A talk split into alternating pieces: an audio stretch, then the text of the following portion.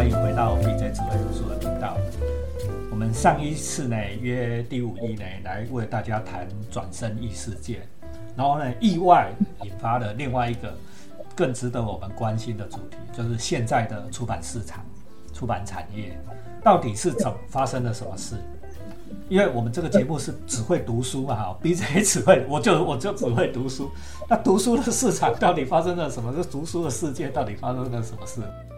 第五一继续来跟我们个分享，来，请第五一。好，大家好。那延续上次的话题，说个我们为什么出版业界会萧条到这么程度了？那当然，我们不管是我们作家也好了，那出版社也好了，还有各方的媒体、学术界人物都去做研讨、做一些讨论。那其实大家这个研究出来的结果，当然就是说，人们的注意力被各种新兴的媒体转移了。那被被什么东西转移了？被游戏转移了，被手机拿走了。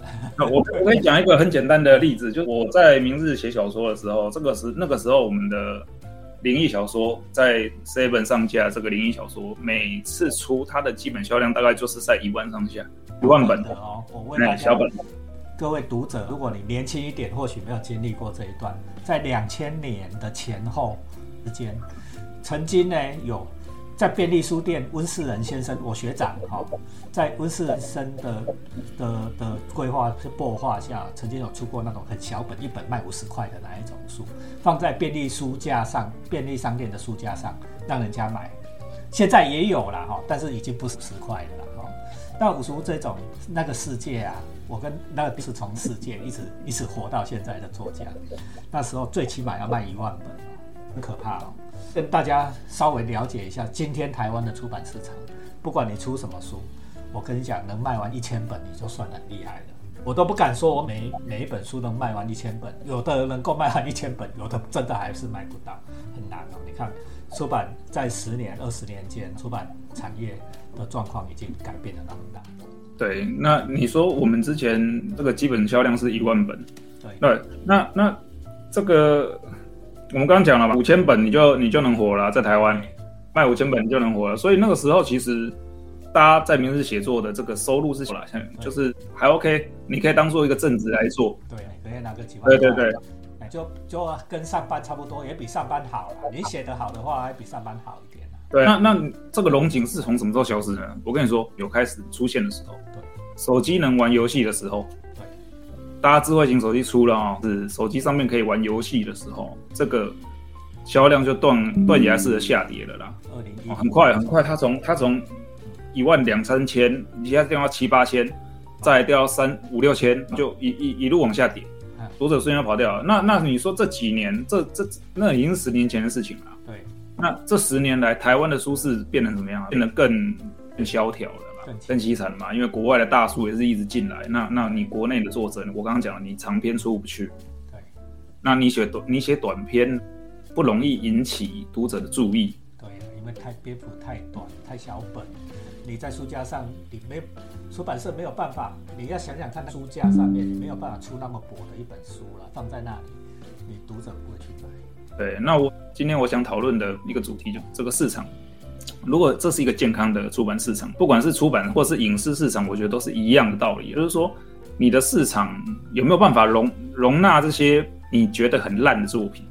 这是一个关键的点第五一为什么这样说？为什么市场能够容纳很烂的作品，是一个很关键的事情？对，我刚刚讲，我们上一集讲异世界小说全部都那么好看吗？我跟你讲，没有。异世界小说有很多，你去日文的网站看它原文，它是写的非常的流水账。文笔也不好，设定大同小异，简直就是我讲难听点，就是你只有换主角的名字而已啦，其他都一样，哎，一团稀烂。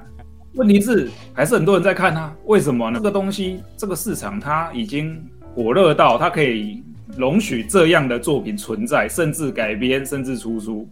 对。那如果说我们我们今天换个角度说，如果今天这个市场只能容许金庸，只能容许古龙。你觉得这样子的武侠的出版市场它能火吗？所以武侠死掉了啊！所以武侠死掉就是这样。几十年前台湾的武侠市场正好的时候，是不是那时候大家都说，你只要家里有一幅穴道图，你就能写武侠小说？什么八大都能写啦？什么题目写的再烂，你都能出，都还能够卖，对啊。对啊，那所以你想，我们大家想想看嘛，是不是？如果你今天的市场不能容许容许这些写的不好、写的那你你你觉得很烂，我也能写的这种作品的时候，对，这个市场就是大概就是不能待的时候了。对，就要走开的时候了。因为只有最顶尖的人赚得到钱嘛。对，这些人赚赚不长久，对不对？好，因为这是必须要是一池鱼，对不对？你只有两条鱼，对不对？池水都干了，你到底是要赚什么钱？对啊，所以数量不够多是撑撑不起来一整个市场的。对，因为不可能某某一个类别的作品，好比异世界，好比武侠，哈，它或好或好比推理，对，它不可能永远只有绝杰作出现。对，一定是也是会有一些很普通的作品。那那这些作品如果能做，能够连这些作品都赚到钱，这才是一个健康的市场。因为厉害的作家他写的没那么快，可是我们读者读得快。我我在对这个市场很有兴趣的时候，我会不断的去寻找新的题材来看，对不对？那总有一天，我看完厉害的作者的时候，我看完有名的作者的时候，我会去寻找我要找比较没有那么不出名的人，刺激的东西来消耗时间呐。对，说终归是娱乐消耗品嘛，这是消消费品嘛，对不对？对啊，很简单。第五一刚才提供了我们一个很好的方法哦，你也可以当做一个客观的第三者去观察一个。媒体产业，对不对？哪一种媒体还能够容忍次级、一级的作品、C 级的作品，能够还是活着，那个体才会健康。如果那一个媒体所有的人谈论的永远都只有那两三部杰出的作品，我跟你讲，那个媒体一下子就完蛋了。对，他已经正在完蛋了。你已经正在完蛋了，将要完蛋，那就是夕阳要下山了。现在的阅读市场是这样，我们刚才已经跟各位讲过了。阅读市场已经是这样子，所有的人都谈论的，都已经只剩下几部，那几部还不见得说是大家都公认都觉得是很好的。比如说你现在说什么诺贝尔文学奖的杰作，老实讲这几年的诺贝尔，我都不认为它是跟以前什么马奎斯那一集啊比啊，奎斯啊什么昆德拉那一集能够比，都差远了。老实讲是这样子，那就代表这个市场正逐渐的消失。变弱，对吗？好，我再讲一个市场给大家参考，对不对？你现在想想看哦，前一阵子我在学，我问学生一个问题：台湾现在最红的歌手是谁？台湾现在最红的歌手，居然每个人答出来是不一样哦。你两个最红的歌手，最起码你班上还有一部分的人答的是同一个题目，对不对？同一个答案，对不对？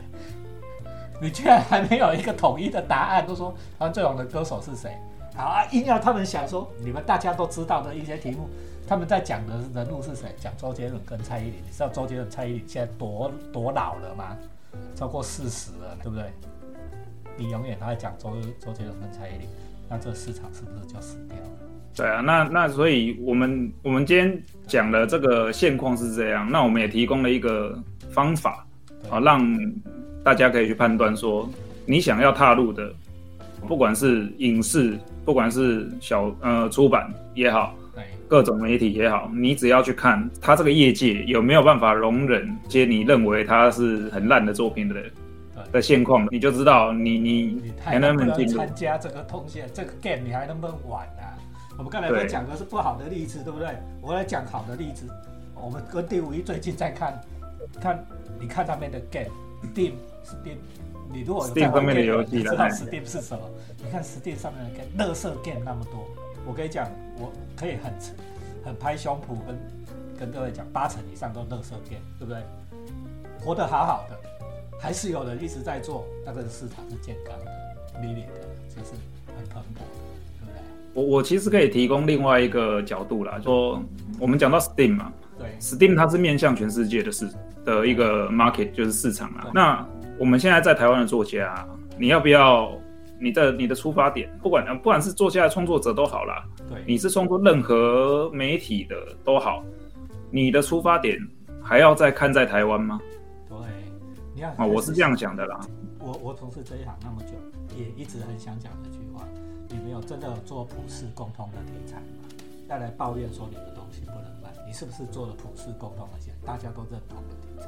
因为因为其实创作者很常会有一个观念，就是说，一我我今天要来做，就要做最厉害的东西，对，做最好的，我要写出最好的小说，我要做出最厉害的漫画，对不对？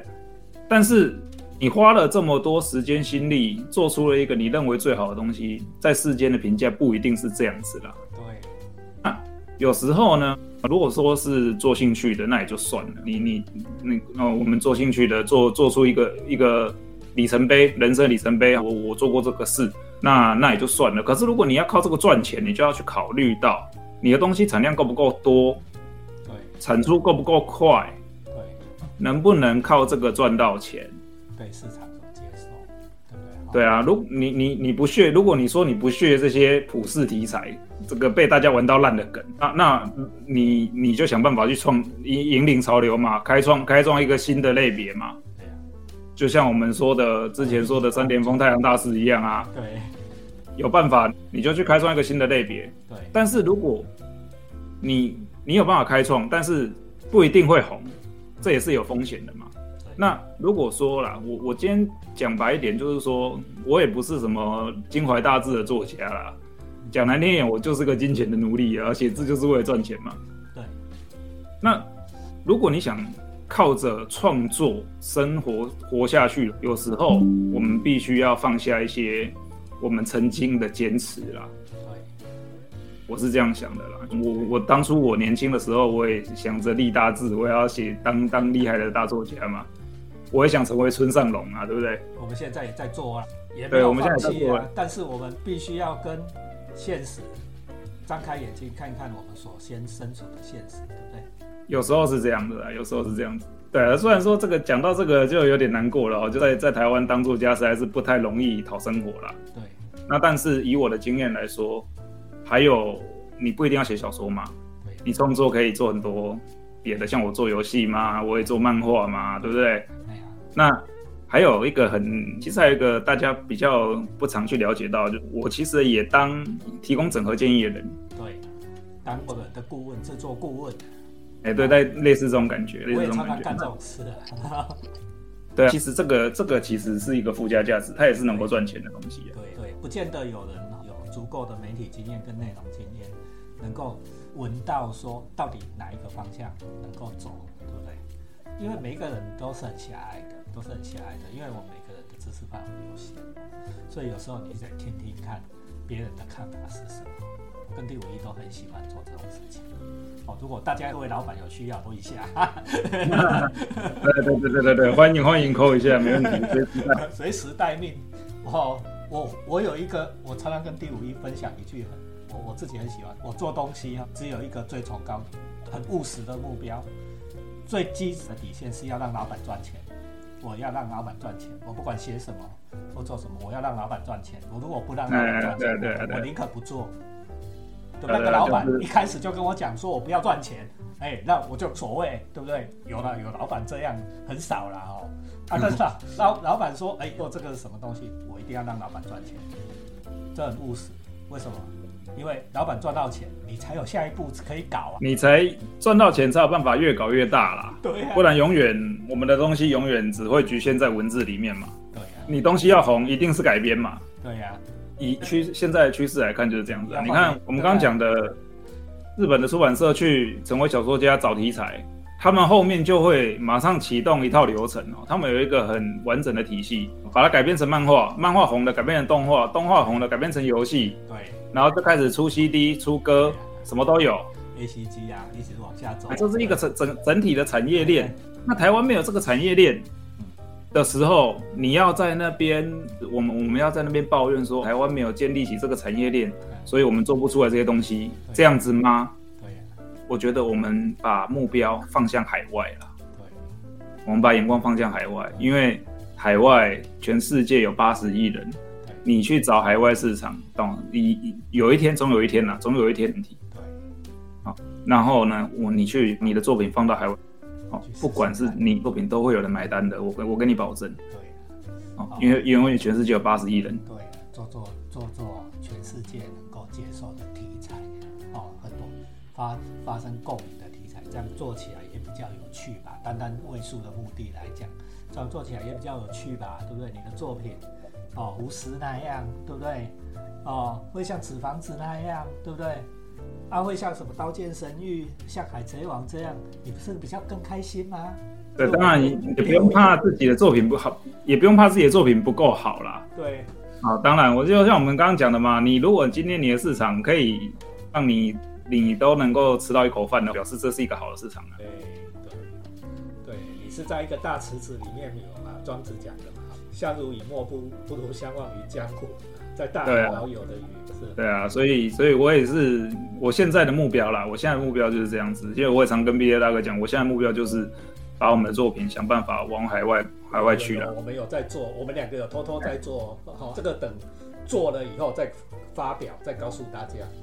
对对对，那我们再来告诉大家，我们真的已经做了面向世界的做法。没错，那试给大家看，好不好？好，好，我们今天 BJ 只会读书就。